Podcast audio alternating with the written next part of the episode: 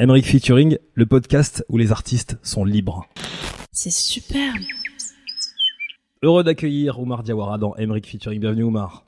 Merci beaucoup. On est chez Superbe Media, merci de suivre ce podcast. Alors, parce que lorsqu'on regarde ton, brillant travail sur Moonwalk, sur France TV Slash, dont je suis un spectateur fidèle, bah, je vois chez toi ce, ce point commun qu'on a tous les deux, cette, cette, même volonté de comprendre les histoires qui se cachent derrière les personnalités qui, qui nous inspirent.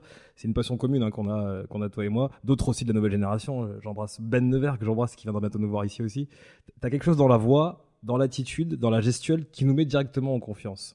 Alors, ta curiosité et ta bienveillance font de tes entretiens des parenthèses qui sont douces, intelligentes et particulièrement agréables pour le spectateur euh, que nous sommes.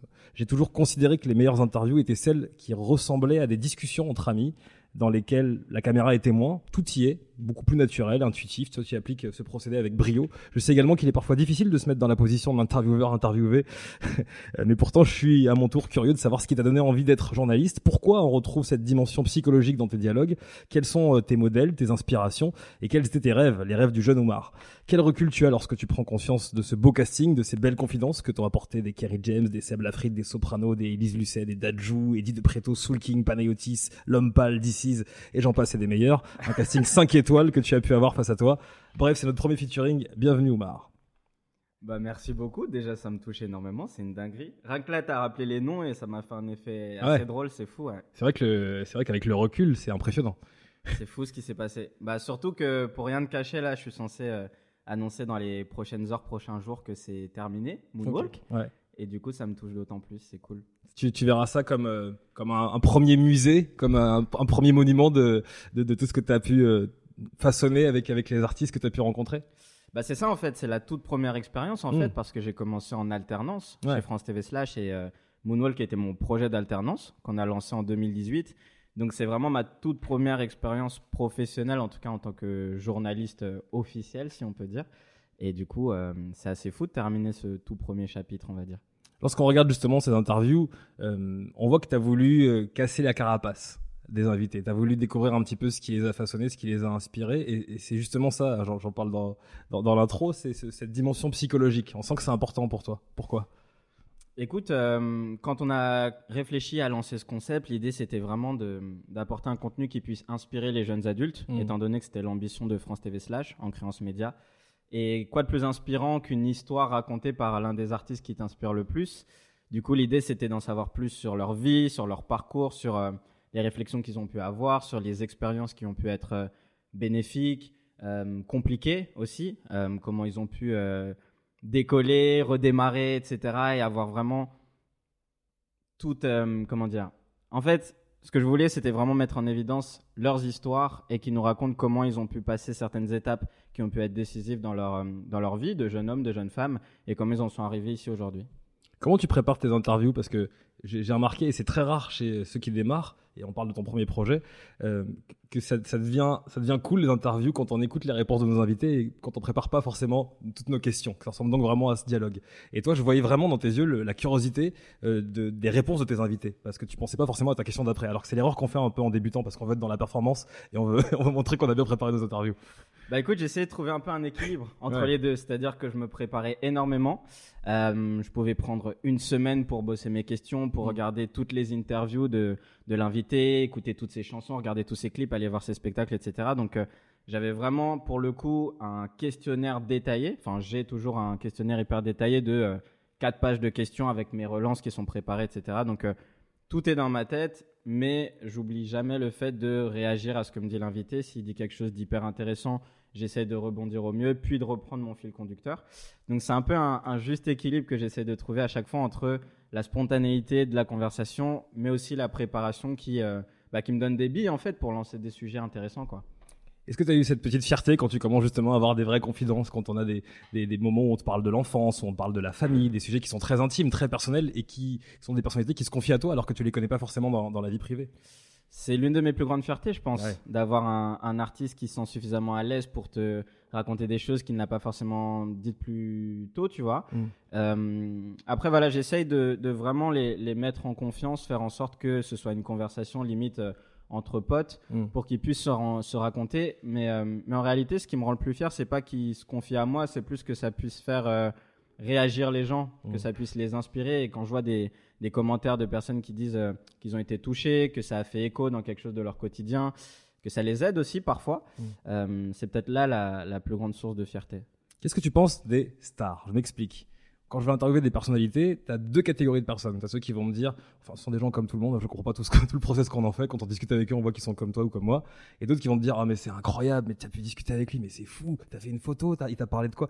Toi, quel est ton rapport avec les stars Bah écoute, c'est intéressant ce que tu dis parce que justement, en, en- en débutant dans ce métier, ça a vraiment désacralisé le terme star parce que moi, je vais pas te mentir, avant j'étais dans ce délire-là, tu vois, j'étais Mm. abonné à Star Club, j'avais des posters, euh, j'avais j'avais mes idoles, mes stars préférées, j'étais vraiment dans ce truc-là, tu vois. Mm. Et, euh, et même au départ, euh, j'imaginais plus ce métier comme animateur télé, je voulais être, euh, je voulais présenter l'Energy Music Awards, enfin, Ouais. j'étais vraiment dans ce truc de Tu vois le star. délire des paillettes et tout ça Ouais, bien. euh, au-delà des paillettes, en tout cas, euh, ouais, re- rencontrer mes, mes idoles, les gens que j'avais en poster dans ma chambre, tu vois. Mm.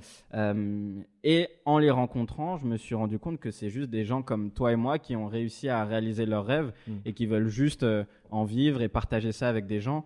Et que le côté notoriété, argent et, et toutes les paillettes dont tu parles, justement, c'est c'est secondaire à leurs yeux. En fait, ce qui compte très souvent, en tout cas ceux qui, font, ceux qui sont le plus haut, c'est souvent les passionnés qui ont su garder le même entourage, qui ont su garder euh, quelque chose d'hyper sain autour d'eux et les pieds sur terre. Donc euh, ça m'a vraiment permis de désacraliser le truc et maintenant quand on, quand on parle un peu genre en mode « Ouah, t'as rencontré des stars et tout », très vite je dis « Bah en fait c'est c'est juste des gens passionnés qui ont réalisé leur rêve de gosse, tu vois. Bien sûr. Et quand tu étais, quand étais petit, tu me parles de tes posters que tu avais dans la chambre, et je, et je sais, on en parlera après parce qu'il y, a- il y a un côté très nostalgique qui revient quand on te suit, suit tes réseaux sociaux. Euh, tu, tu, tu avais qui comme modèle Aussi bien euh, journaliste, animateur que, que, que artiste? Qui, Tu étais fan de qui? Euh, dans le journalisme, Mm. le, le grand modèle, ça a évidemment été Mouloud Achour. Ouais. avec ses interviews clics.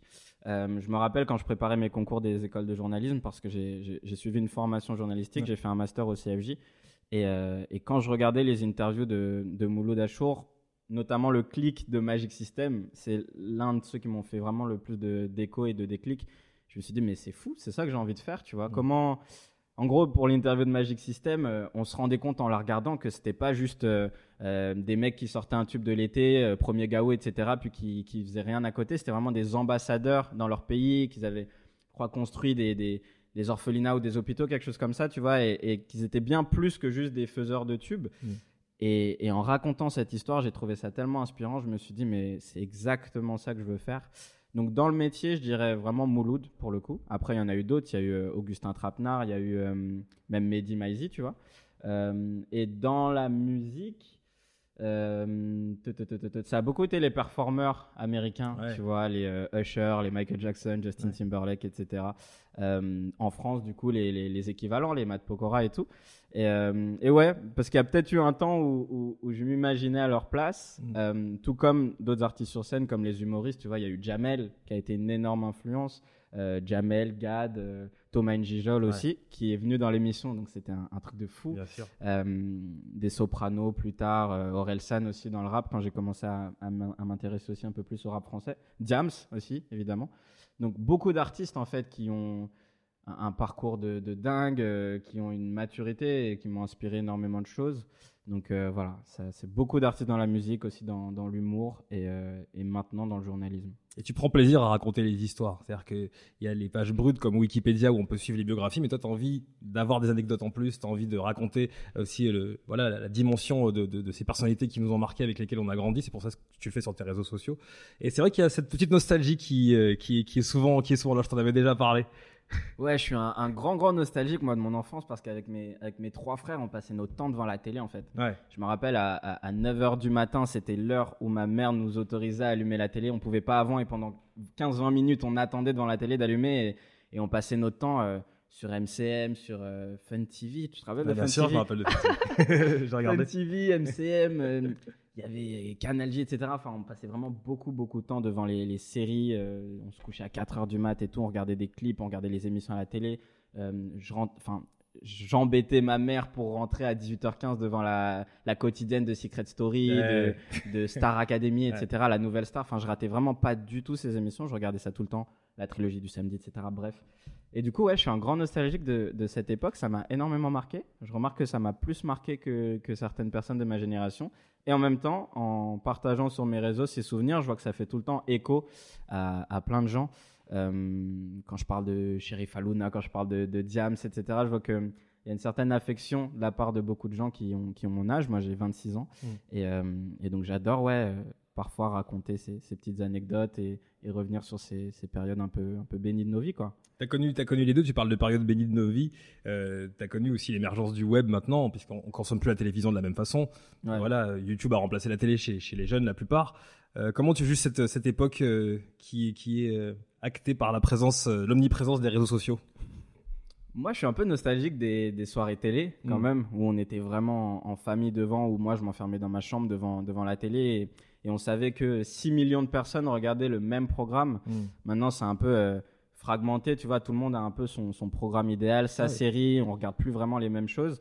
Ça me manque un peu, mais en même temps, c'est dans l'air du temps, et, et je trouve que YouTube permet aussi aux jeunes d'avoir des, des programmes qui, euh, qui, leur qui les représentent plus, tu vois, de trouver une nouvelle forme de représentation, des gens qu'on voyait pas forcément à la télé, des, des nouveaux modèles auxquels s'inspirer, etc. Donc, euh, pour moi, c'est une belle chose, l'émergence des réseaux sociaux, parce que ça, ça permet à, à des talents de créer des communautés comme ils ne pouvaient pas forcément le faire avant, que ce soit des artistes, que ce soit des influenceurs, etc.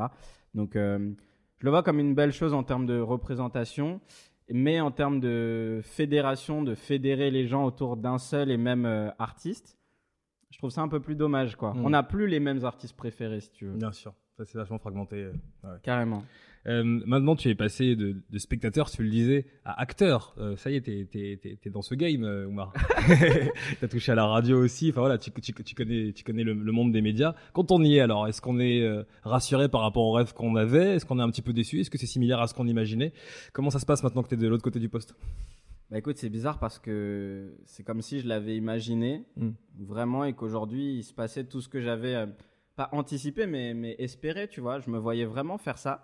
Après, ce qui est fou, c'est que par exemple, quand je passais mes concours des écoles de journalisme, on me demandait euh, où est-ce que je me voyais dans 10 ans? Et je disais, dans 10 ans, si j'ai eu suffisamment de, de bouteilles, que j'ai assez bourlingué dans des médias, j'espère, euh, si possible, avoir la chance d'avoir ma propre émission où je Mm. pourrais rencontrer des artistes, etc. C'était un rêve que j'avais dans 10 ans, tu vois. Et, et au final, euh, six mois plus tard, même pas deux mois plus tard, euh, j'avais cet entretien avec France TV Slash qui me proposait de faire ça maintenant. Ouais. Donc euh, c'est assez ouf de vivre euh, quelque chose que tu imaginais vivre dans 10 ans. Et en même temps, une ambition, une opportunité t'en emmène une autre. Et Ouais. du coup, maintenant que je suis dans ce truc-là, bah, j'ai juste envie de passer à la suite. Et je me dis pas, entre guillemets, j'ai 10 ans d'avance, donc euh, tranquille. Tu Ouais, c'est ça. Tu te reposes pas sur tes lauriers. Bah, c'est ça en fait. fait step by step. Ouais, une Mm. ambition en emmène une autre. Et c'est Mm. juste que du coup, bah, j'ai eu la chance, grâce à des gens qui, qui m'ont tendu la main, de- d'arriver à, à des opportunités que j'imaginais pas du tout. Tu vois. C'est quoi le prochain step? Écoute, le prochain step, ça va peut-être être euh, donc d'arrêter Moonwalk et de lancer un nouveau format. Mm. D'abord, déjà de, de, de créer une nouvelle émission, euh, d'encore trouver mes marques, de, de trouver de, de nouveaux thèmes, de nouvelles conversations, de nouveaux moments à créer avec les artistes. Euh, je pense qu'il y a encore de nombreuses choses à faire avec, euh, avec France TV Slash qui m'a donné ma chance et qui est un, un média en pleine expansion et qui correspond toujours à ce que j'ai envie de, de raconter et de véhiculer. Et un autre step plus tard, ce sera le documentaire, je pense. Ouais. Ouais, le Ouais. documentaire musical, le, le, le Netflix special, tu vois. Alors, tu vois, encore une fois, ça, je vais dire dans, dans 10 ans, mais, mais Mm. ça qui peut sait, tu vois, on verra. un an, on sait jamais. On verra. Mais, mais ouais, je pense que l'un de mes rêves, ce serait ça, d'avoir un gros doc sur un, un artiste que, que je suivrais pendant euh, un an, voire des années, Mm. et que ce soit un peu une, une masterpiece, ou en tout cas une œuvre euh, qui comptera dans, dans sa carrière s'il devait la résumer. On va faire les 10 questions de la vie. C'est dans ce podcast qu'on fait ça chaque semaine et j'adore ce moment. Yes. Euh, quelle est, d'après toi, ta plus grande qualité, Omar? Hmm. Ce qu'on voit, nous, c'est le sens de l'écoute. Mais peut-être qu'il y a plus grand encore. En, en tout cas, c'est ce qu'on me dit beaucoup. Ouais. le sens de l'écoute. Euh, ma mère me dirait sans doute ma sensibilité, paraît-il. Mm. Mais, euh, mais ouais, je pense, je pense qu'on connaît mieux ses qualités à travers ce que les gens voient de nous. Donc euh, peut-être ces deux-là, si, si, si ça te va, l'écoute et peut-être la sensibilité. On parlait de, de, de, de- de- qu'est-ce qu'on sera dans 10 ans? Toi, si tu pouvais revenir 10 ans en arrière et que tu pouvais délivrer un conseil au jeune Oumar qui a donc 10 ans de moins, 15 ans, 16 ans, tu lui dis quoi? Voilà, dinguerie. Euh, En quelques secondes, hein, tu lui fais pas un exposé. non, pas un exposé, bah, ce serait euh, reste calme. C'est souvent un truc que je me dis, genre euh, reste calme, ça va bien se passer, tu vois. Ouais. Et si tu pouvais poser une question, c'est pas pareil. Poser une question au futur Oumar dans 10 ans, tu lui poses quoi comme question? Une seule question. Euh, Est-ce qu'on a réussi? Hmm. Allez, ton interview la plus marquante.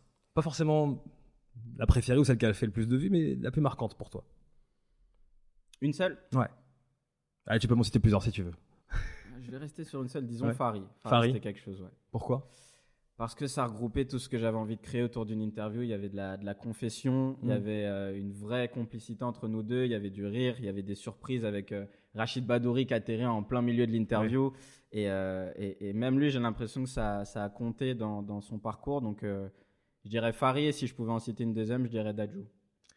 L'interview que tu rêves de faire? Je rêve de faire. C'est marrant, j'ai. Ouais, Jamel, allez, Jamel. Jamel Ouais, Jamel. C'est possible. Un jour. La personnalité décédée que tu aurais aimé avoir en interview. Bah, Michael, hein. Ouais. Mais ça, c'est une dinguerie. Ouais. Ça, c'est même pas réalisable, c'est fou. Et rappelons que le, le projet s'est appelé Moonwalk, hein, c'est pas pour rien. Évidemment, Ouais. évidemment que la référence est, est- est sur revenir sur les pas d'un artiste, Mm. Mais aussi euh, quel artiste a eu le plus gros parcours euh, artistique? Bah, Michael, donc euh, tout résonnait effectivement. Le super pouvoir que tu aimerais avoir.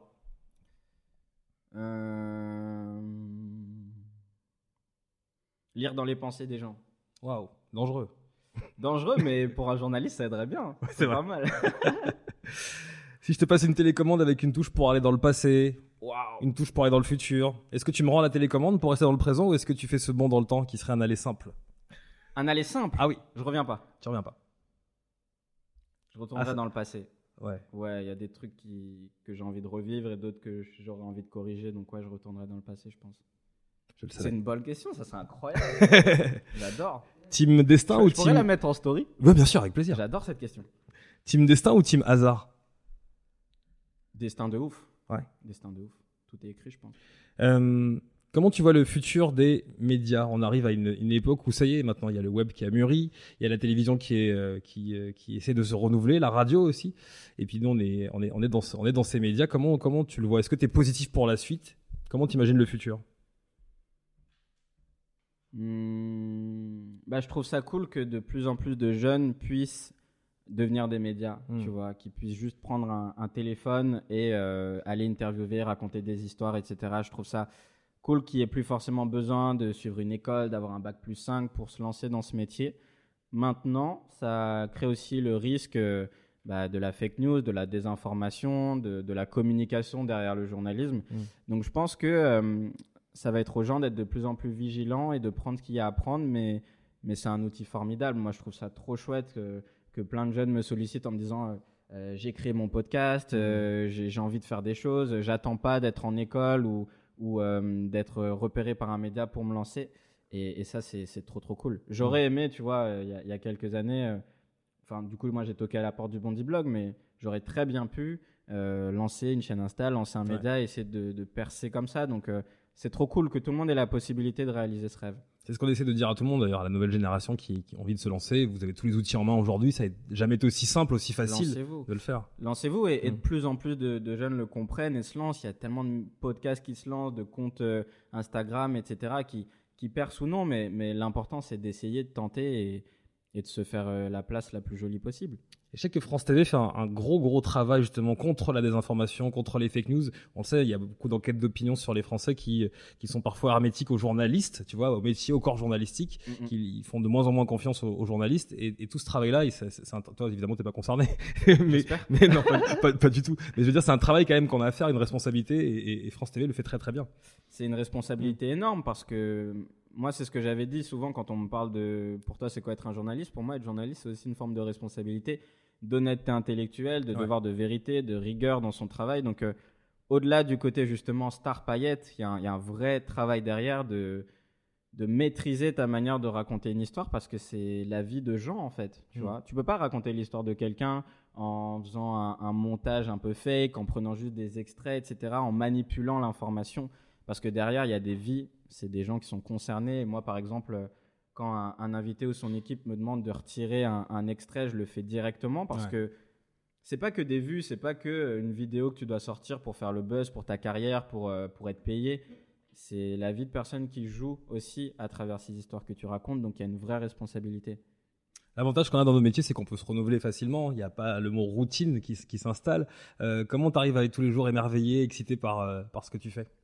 Il n'y a pas le mot routine si on fait l'effort de changer à chaque fois, de pas se reposer sur ses acquis, de tenter de nouvelles choses. Être en danger un peu. Euh, moi, justement, là, si, si j'ai pris la décision de d'arrêter Moonwalk, c'est parce que je voulais pas tomber dans une routine, dans un truc genre, euh, vas-y, aujourd'hui, je vais rencontrer cet artiste, euh, Mm. mais genre, c'est normal. J'ai envie de retrouver ce niveau d'excitation que j'avais au tout, tout début, ou même qui m'a qui m'a suivi pendant plusieurs années, où j'étais en mode, waouh, c'est c'est incroyable, putain. Mm. Tu vois, et, et, et je l'ai encore, mais je sens que c'est moins puissant qu'avant. Et donc là, Il y je des codes dis- qui se sont installés naturellement. c'est ça, ouais. à un moment donné, forcément, tu rentres dans, dans une habitude. Mm. Et je pense que la force de ce métier, c'est de pas tomber dans ça, comme tu le dis, c'est de pas tomber dans une routine.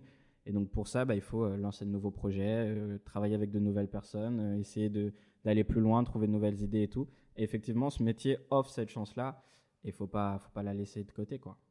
Omar Diawara, ça a été un plaisir de discuter avec toi pendant ce, pendant ce podcast. Je t'ai déjà dit ce que je pensais de toi et de ta personnalité. Je te l'ai redit au début de ce podcast et je te le redirai toujours. Et on va s'envoyer toujours de, de la force. Donc merci, Merci beaucoup d'être passé ici à Superbe Média.